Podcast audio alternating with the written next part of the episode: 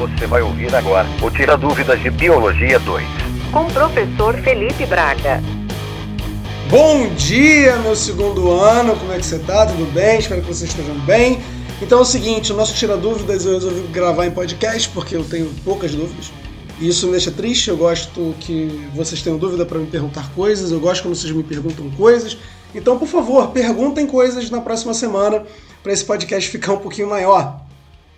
É, a gente vai começar basicamente a fazer isso toda semana. Eu acho que é um formato mais tranquilo para vocês tirarem as dúvidas de vocês e também para que todos saibam da dúvida de todos. Isso é bem mais fácil. Então, galera, é o seguinte, a gente vai começar o seguinte, ó. Professor, só por curiosidade, as briófitas podem ser aquelas plantas que não precisam ser molhadas? Brother, não. É, na verdade, as briófitas elas precisam estar no ambiente úmido porque elas não possuem nenhum tipo de sistema vascular. Elas não têm xilema nem floema, então se elas estiverem longe da água, elas vão morrer, elas precisam ficar em ambiente bastante úmido com muita água. Por isso que a maioria das vezes você vê perto de rio, perto de lago, perto de cachoeira, no cano que furou e que quebrou, perto da sua casa ou no lugar que emposse água. Beleza?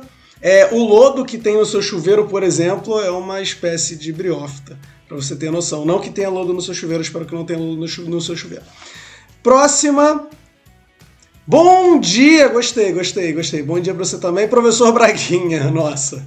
Gostaria de saber quais são as partes das briófitas que participam da produção. Quando os gametas são diploides e haploides. Bom, olha só.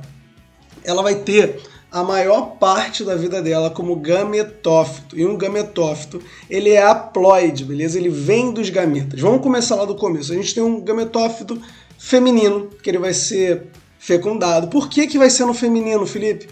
Porque é ele que tem a esfera.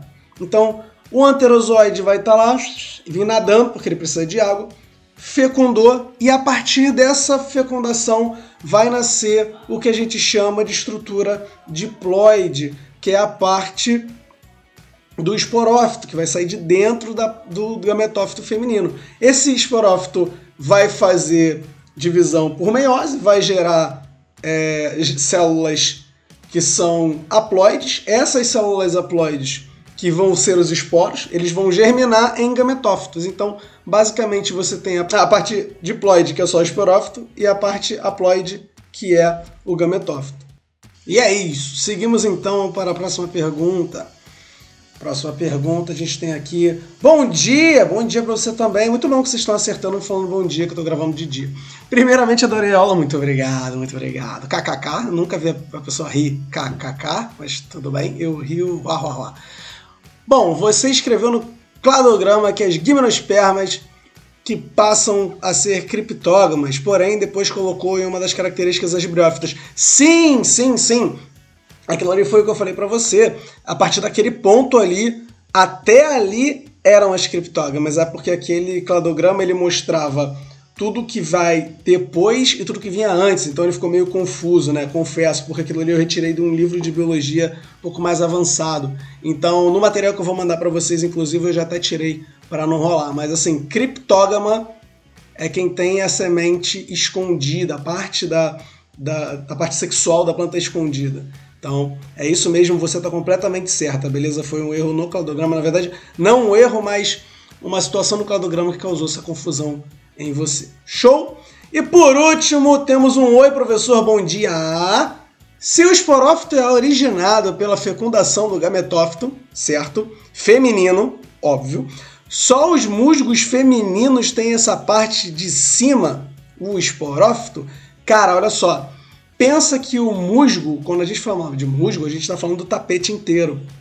Aquilo ali é, cada uma daquelas partezinhas verdes que eu mostrei para vocês, cada gametófito é um indivíduo. Então, sim, só os gametófitos femininos vão ter o esporófito.